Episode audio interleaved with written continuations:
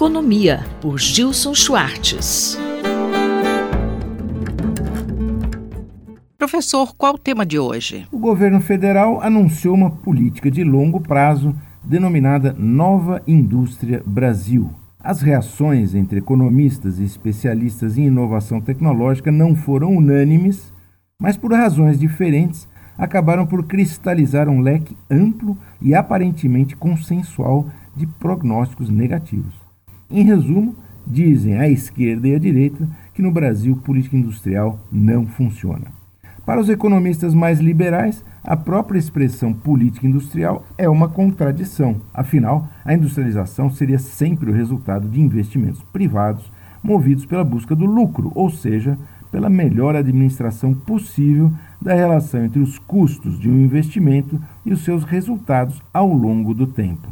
Dizem os economistas mais liberais como politizar um cálculo tão objetivo, em última análise, impessoal. Optar por privilegiar um setor ou empresa significaria automaticamente corrupção, estatização e destruição de qualquer esperança na eficiência do mercado e da racionalidade para gerar emprego, renda, retornos do investimento e desenvolvimento. Exemplos como a indústria naval ou a reserva de mercado para a fabricação de computadores brasileiros no passado são apresentados repetidamente para provar que no Brasil o Estado é incapaz de criar desenvolvimento industrial autêntico, inovador e competitivo internacionalmente. Mas não são apenas os economistas liberais ou mais à direita que vieram a público criticar a política de neoindustrialização anunciada pelo governo Lula.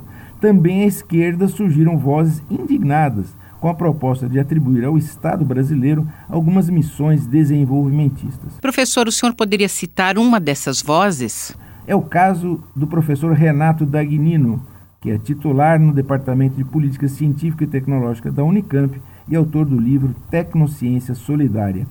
Para o professor da Unicamp, a questão não é tanto avaliar contabilmente se tudo que o Estado investiu, afinal, gerou processos de industrialização dirigida no Brasil.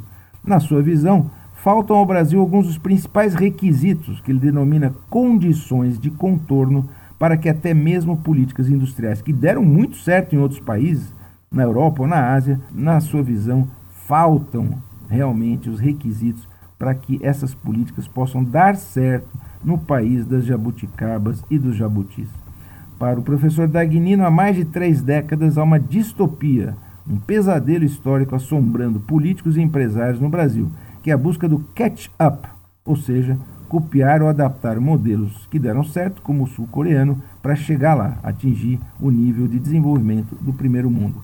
Entre as condições de contorno, esses requisitos que distorcem a industrialização, estão a degradação social brasileira, a contradição que se tornou praticamente um dado da nossa realidade entre rentistas que vivem de juros altos e produtores, a criação recorrente de benefícios para indústrias multinacionais, o maior exemplo é o da indústria automobilística, e mesmo a privatização que ocorreu nas últimas décadas, que acabou tirando do raio de ação do governo muitas empresas estatais que poderiam ser o trampolim da inovação e de uma nova forma de industrialização.